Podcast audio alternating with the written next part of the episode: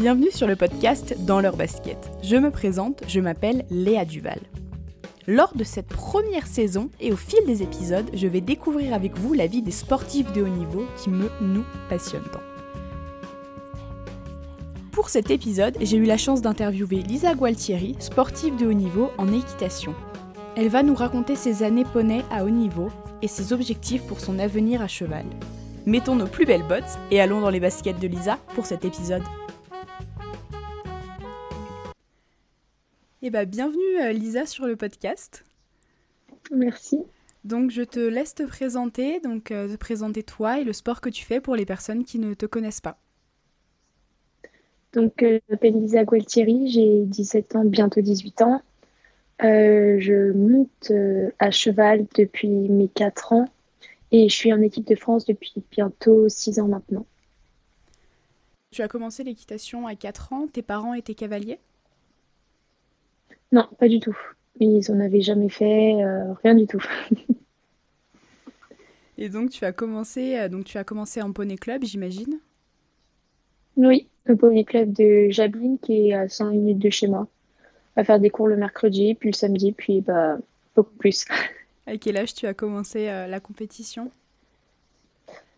Je pense que, alors je sais pas en, classe, en âge âge, je sais plutôt en classe, je me repère plutôt en classe. Mais je pense que vers euh, le CPCE1, j'ai commencé à faire des petits CSO, des petits hunters à Shetland. Et euh, en CE2, j'ai commencé à faire du complet. Ah oui, donc tu as commencé quasiment assez, assez vite le complet. Oui. Est-ce que tu as tout de suite eu un poney ou tu as commencé avec les poneys du club, les compétitions? Alors, euh, les compétitions, mes premières compétitions, c'était avec les poneys du club. Mais ensuite, euh, il y a un nouveau coach euh, qui faisait du complet qui est arrivé dans, bah, dans le centre équestre de Jablin. Donc j'ai commencé les complets. J'en ai fait à peu près six mois avec un Shetland, mais je me suis cassé la jambe. Donc euh, dès ce moment-là, mes parents ont décidé de m'acheter mon premier poney. Ah, c'est chouette. C'était quoi comme poney? C'était un poney B. Un petit poney B, parce que tout le monde ne le connaît pas, c'est pour ça. Et donc tu as resté combien de temps? Tu as fait combien de temps de compétition avec ce poney? Avec ce poney, j'ai fait deux ans, deux ans et demi, il me semble. Et euh, bah après, j'ai eu un plus grand poney et donc euh, ma sœur l'a récupéré. Tu as après rencontré euh, Omadoué, fait la rencontre avec euh, ce fameux poney qui t'a emmené vers le haut niveau. Oui, c'est ça. Je l'ai rencontré bah, j'ai fait une année en fait avec mon poney B et euh, j'ai grandi très vite, mais je voulais quand même faire une année de plus euh, avec lui. Donc, euh, ce qui s'est passé, c'est que j'ai trouvé Omadway, on l'a acheté et je le montais une fois par semaine pour me permettre de faire la transition. Mais c'était la sœur de ma coach que j'ai toujours maintenant qui le montait sinon toute la semaine. Et. Faire la transition en douceur. Voilà. Et donc, c'était en quelle année euh, que tu as euh, pu acheter euh, Omadoué C'était quand j'étais en CM2. je suis en terminale maintenant, donc ça fait un moment. Voilà. Et comment est-ce que tu as trouvé ce poney? C'était par un contact ou c'était vraiment vous cherchiez vraiment un poney D à cette époque-là? Alors, on cherchait un poney plus grand. après, enfin, sur le moment, pas forcément un poney qui pouvait faire autant, je pense. Et oui, c'est par un contact qu'on a pu euh, aller euh, l'essayer. Et euh, je l'ai essayé et on l'a ramené juste après l'essai directement le même jour aux écuries, vu qu'elle était loin et on a fait la visite vétérinaire après dans nos écuries.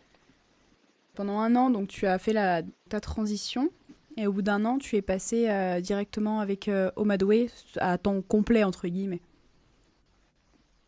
Ouais, c'est ça. Et tu as commencé avec quelle épreuve, du coup, avec ce poney? Alors, j'ai commencé par faire des Asponey 2, mais euh, j'ai rapidement été en Asponey 1. toujours en faisant à côté des petits CSO et des petits dressages pour maintenir, voilà, et pour diversifier un petit peu. Mais euh, je dirais, au bout de six mois, euh, on a commencé à faire les assants. Belle progression alors. Comment se déroulaient tes semaines, euh, tes semaines bah, d'entraînement?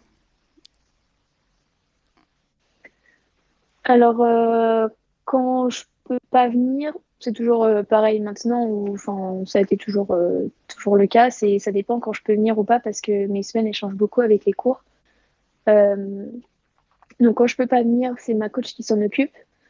Et quand je peux venir, je monte, je monte toute seule, ou je monte avec ma coach, ou je monte avec d'autres personnes, des plus, des professionnels.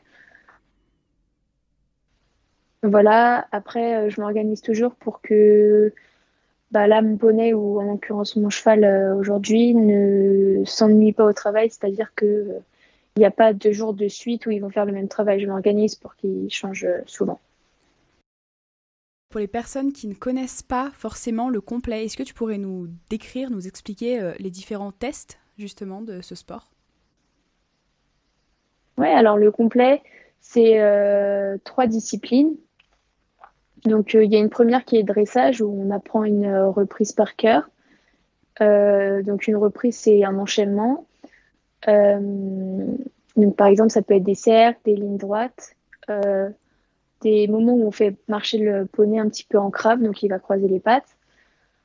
tout ça, ça s'apprend. Il y a du pas, il y a du trot, il y a du galop.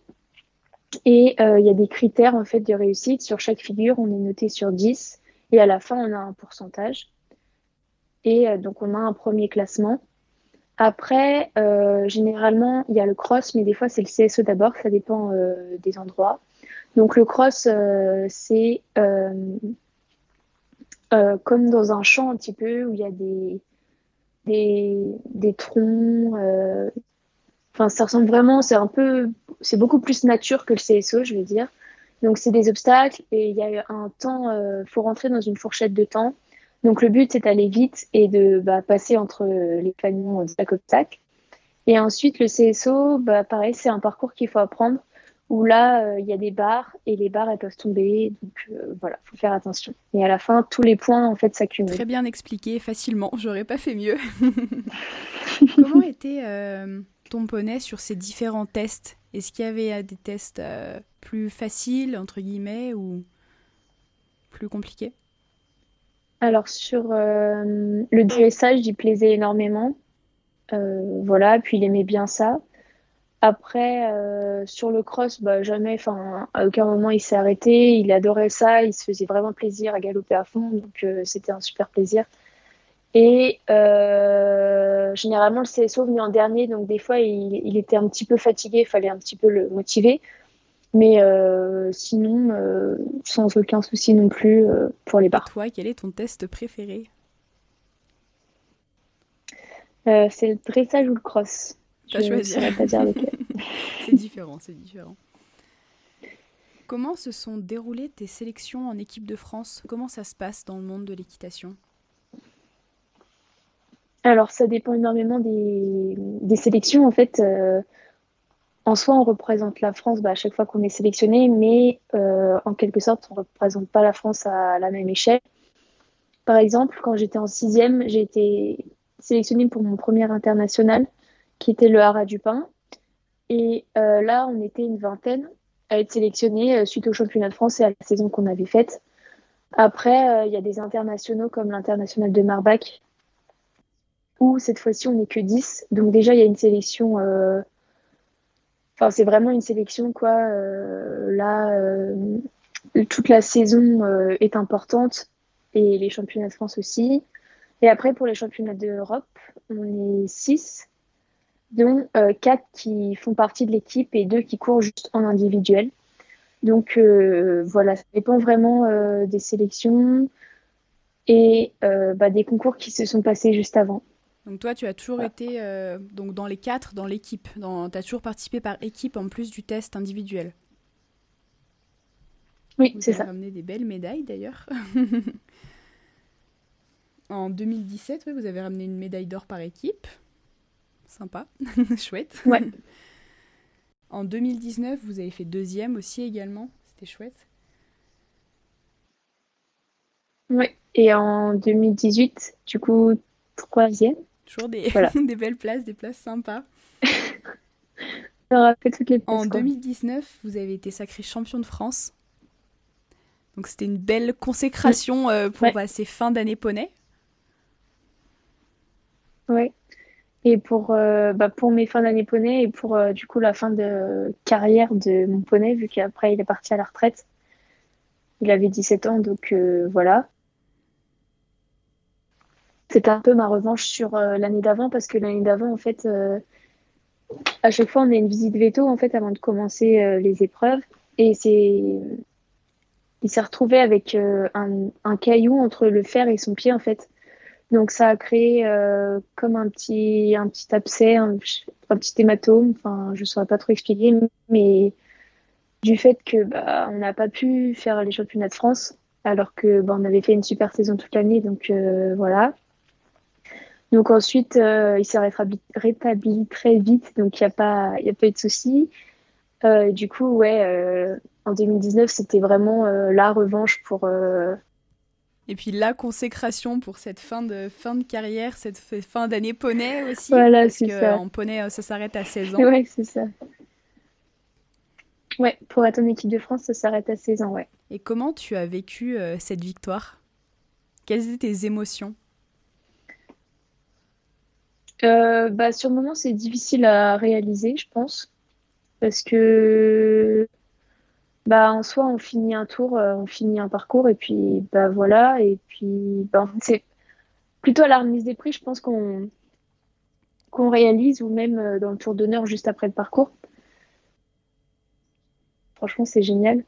Après euh, c'est aussi enfin c'était aussi un moment triste parce que c'est là qu'on se dit bah c'est le dernier tour et voilà quoi. Mais c'est une belle fin, donc c'est quand on y repense, c'est sûr que sur le moment c'est pas facile, mais quand on y repense plus tard, C'est quand même des beaux souvenirs. Ouais, c'est ça. Comment se... Donc vous avez eu pas mal de, compétitions à l'étranger? Comment se déroulaient les transports vers les compétitions?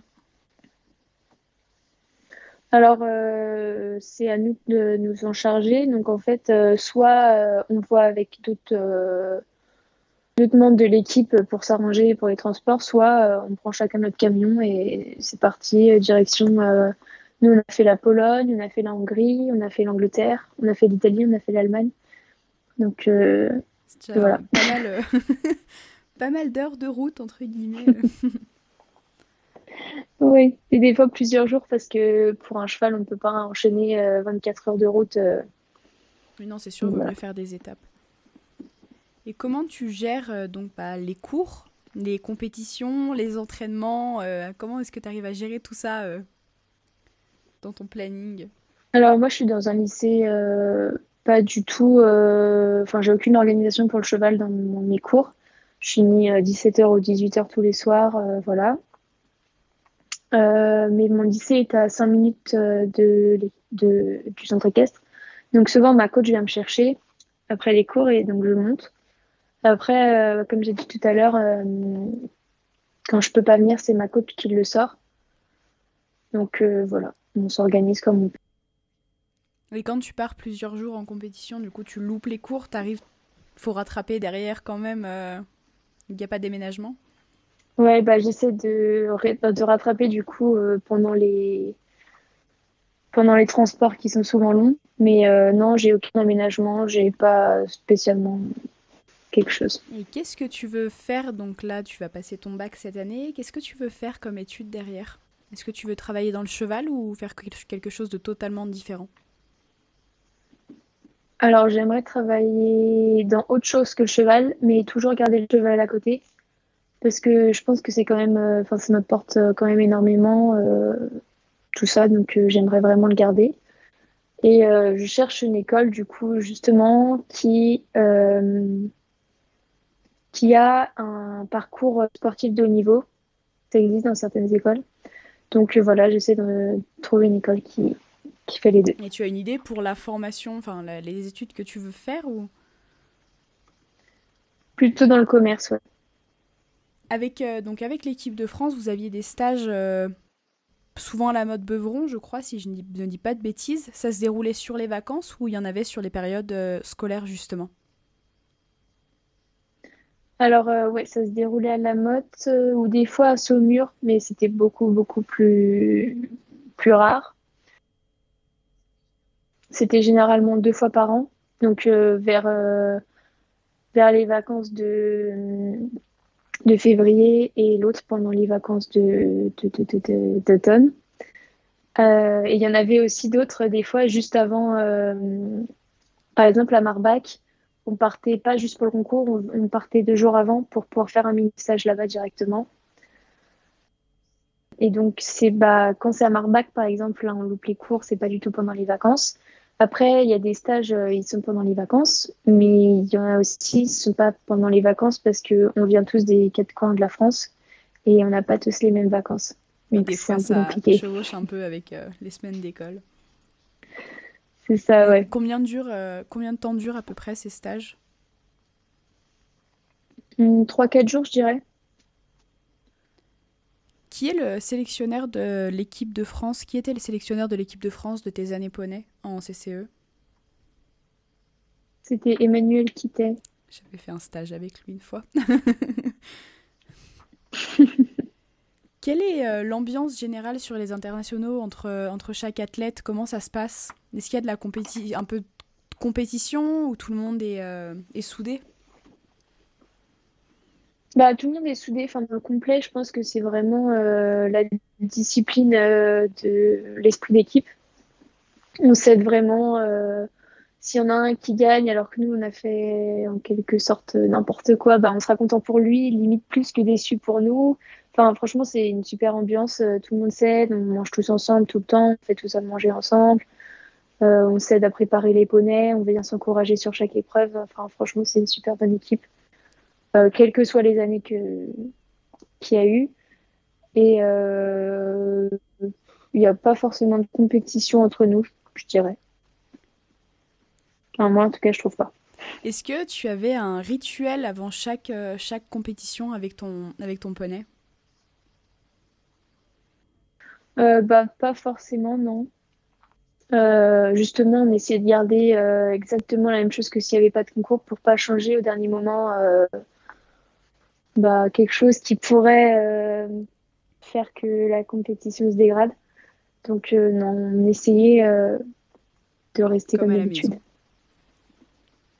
Voilà, Est-ce que tu aurais un conseil pour les jeunes qui te suivent, les jeunes que tu inspires pour gérer leur stress avant les compétitions ou pendant une compétition? Alors, ce serait s'entourer du coup des bonnes personnes, pas d'avoir de personnes forcément qui nous stressent, qui nous demandent quel obstacle quel obstacle après celui-là enfin, Moi, je trouve que c'est un petit peu euh, stressant, surtout sur le moment si on s'en souvient pas.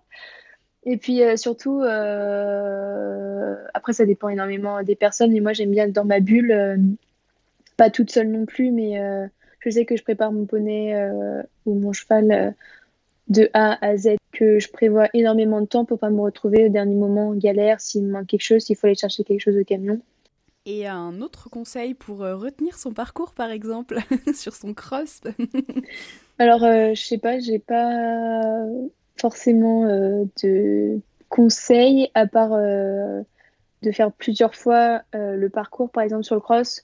Je sais qu'en équipe de France, on le fait cinq fois le parcours de cross. On fait une fois avec tout le monde. Ils appellent ça la reco people. Donc il y a les parents, il y a les coachs, il y a tout le monde, tout ce qui est possible. Puis euh, dès la deuxième reco, déjà, euh, c'est que les coachs et les enfants. Et on en fait trois comme ça. Et euh, une où on est tout seul avec le sélectionneur. Et une tout seul, tout seul. Donc un par un, on est lancé. voilà, je pense que c'est bien d'en faire aussi un tout seul, justement, se repérer, pouvoir trouver ses repères et pas parler non plus pendant une reco où il faut être vraiment concentré. Oui, pour se mettre dedans, visualiser euh, le parcours. Les obstacles sont déjà assez impressionnants. Euh, bah, on a spawné élite. Est-ce que tu as des fois des petites appréhensions? Tu as eu des petites appréhensions ou pas? Euh, Oui, sur certains parcours surtout, notamment au championnat d'Europe en Angleterre, où là c'était vraiment énorme, énorme. Puis, euh, enfin, on est caponais, donc euh, c'est pas non plus. Euh. Mais bon, ouais, ça me paraissait énorme, mais bon, finalement, il n'y a pas eu de souci. Enfin, après, j'ai jamais douté que le poney pouvait pas le faire non plus, mais c'était plus moi me dire, bon, va falloir passer de l'autre côté, quoi. Faut que ça passe. c'est ça. Combien de temps dure un, un cross à ce niveau-là? Euh, Je dirais entre 6 minutes et 7 minutes 30. Donc c'est déjà un bel, euh, un bel effort en plus.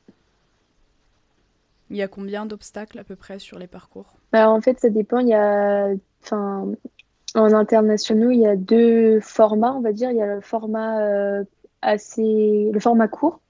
Donc le temps va être court, mais il y aura un maximum d'obstacles.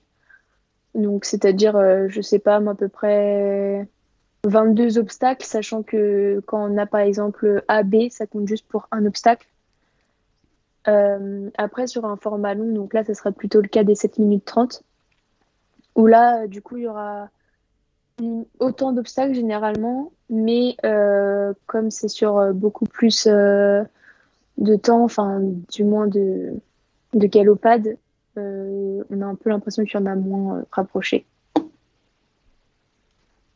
C'est intense, on va dire.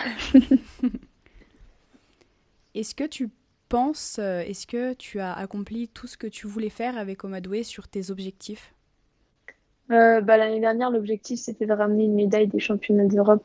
Du coup, pas, un peu déçu pour ça. Mais euh, bah, sinon, oui. Donc, il y a peu de temps, tu es passé à cheval, vu que tes années poney se sont terminées. Quels sont tes objectifs à court et long terme à cheval? Alors, euh, l'année dernière, j'ai fini euh, sur euh, un niveau amateur élite, As Jeune Elite. Donc, pour ceux qui connaissent pas trop, c'est le niveau junior. donc, cette année, l'objectif, ça serait de sortir en épreuve junior. Et, sur, on aimerait les championnats d'Europe, mais rien n'est dit. Puis d'ici là, il a le temps d'être annulé 4-5 fois avec la situation sanitaire. C'est compliqué, puis c'est aussi compliqué euh, de se projeter justement avec cette situation où on ne peut pas sortir en compétition normalement, où c'est très réduit, très restreint, et donc euh, même au niveau des entraînements, c'est compliqué, on ne peut pas euh, sortir tous les week-ends, aller faire un CSO là, CSO là, c'est assez compliqué faut adapter. Ouais, c'est des périodes de travail un petit peu compliquées et puis pas se mettre forcément d'objectifs. Du coup, c'est un peu. Bah ouais, dans le travail, c'est un petit peu. Enfin, ouais. Je sais pas, en tant que sportif, euh, je pense qu'on se fixe forcément un objectif au bout d'un moment. Rien qu'un exercice et essayer de le faire là pour cette date à peu près. Enfin, voilà. Là, euh, c'est un petit peu le flou, quoi. C'est pas facile, c'est pas les périodes les plus faciles. Quel serait ton rêve le plus fou? Ça peut être en équitation ou autre chose dans ta vie euh, personnelle. Alors là, euh, c'est une très bonne question. Euh, je dirais de faire les JO, mais c'est un rêve très profond. mais on a tous des rêves. Chacun ses rêves. tu, es, tu es beaucoup suivi sur les réseaux sociaux également. Comment est-ce que tu arrives à gérer un petit peu cette notoriété, entre guillemets? Comment tu, bah, tu gères ça en plus aussi dans ton planning, hein, parce qu'il faut poster euh, sur euh, les réseaux euh, pour rester un petit peu actif? Alors, bah, c'est un peu une organisation aussi, parce que ça prend quand même pas mal de temps, même si les gens ne le remarquent pas. Rien que faire des stories, des shootings photos, ça prend quand même pas mal de temps. Donc j'essaie d'être le plus régulière possible, de partager les séances de travail que je fais, les exercices pour donner des idées aux autres. Après, euh, dans ce milieu, c'est assez compliqué d'innover parce que on est tellement que euh, pas mal d'idées sont déjà prises. Mais euh, bah, j'essaie de diversifier au maximum. au maximum. Est-ce qu'il y a des personnes, une ou des personnes que tu aimerais remercier qui s'impliquent dans tout ce que tu fais, qui t'aident au quotidien? Bah, mes parents, forcément, parce qu'ils s'impliquent énormément en temps, en argent et en tout ce qui est euh, possible. Et euh, parce que, n'empêche, euh, bah, au début de tout ça, ils y connaissaient rien du tout. Et bah voilà. Et bah, il y a ma coach également qui me suit énormément, qui m'aide à travailler mon cheval, qui me rassure aussi à certains moments. Et mon copain qui est toujours là aussi. Donc voilà. C'est déjà pas mal. Et c'est sûr que pour les parents qui n'étaient pas du tout dans le milieu du cheval, maintenant qu'ils se retrouvent à vous, à vous emmener, bah, toi et ta sœur, euh, quasiment tous les week-ends dans ton cours. Là, ils sont plongés. Ils sont impliqués au maximum. Euh, je fais un, petit quiz sur le podcast à chaque fois. Il y a trois questions. Ok. Tu as le choix entre deux réponses. Ok. Donc euh, voilà. Donc j'ai commencé. Euh, allez, simple. Escadron ou piqueur? Escadron. Tu préfères manger un burger ou une pizza? Un burger. Et tu préfères, tu as préféré faire les championnats de France ou les championnats d'Europe? Ah, les championnats d'Europe. Championnats d'Europe Ouais. Bah, les championnats de France, euh, enfin, je les ai fait euh, maintenant, j'ai dû les faire sept fois, donc en soi, ça perd un petit peu de. Puis c'est accessi... c'est beaucoup plus accessible que les championnats d'Europe. Oui, euh, tout à fait. Est-ce qu'il y a une personne que tu aimerais entendre sur le podcast? Donc euh, ça peut être dans le milieu de l'équitation ou pas, que tu connaisses déjà un petit peu son histoire ou une histoire qui serait agréable à écouter? Ce serait celle de Nicolas Touzan, qui est dans le cheval du co aussi.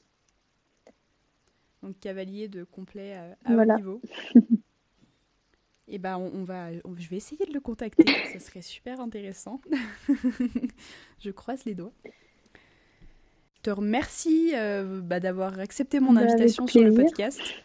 C'était sympa et j'espère bah, que tous ceux qui vont écouter le podcast, qui te suivent un peu ou pas, euh, qui vont apprendre à, à, te découvrir. Et donc pour les personnes qui ne te suivent pas, où est-ce qu'ils peuvent te retrouver sur les réseaux donc sociaux? C'est sur euh, Adonis avec un petit tiret du bas. Voilà. Je la taguerai sous le podcast sur Instagram. Ouais, donc. Ça. Et bah merci, merci, beaucoup en tout cas. à, à bientôt. Merci à tous d'avoir écouté ce podcast jusqu'au bout. N'hésitez pas à aller vous abonner aux différents réseaux sociaux de Lisa pour suivre ses aventures. Si vous souhaitez également louper aucune actualité de Dans leur basket, vous pouvez retrouver le podcast sur Instagram et Facebook. Pour ne louper aucune parution des prochains épisodes, abonnez-vous au podcast depuis votre plateforme d'écoute. Je salue et remercie encore une fois Bruno Duval et Samuel Jusnet pour le morceau Yes We Can. Nous nous retrouvons mardi prochain à 18h pour un nouvel épisode de Dans leur basket.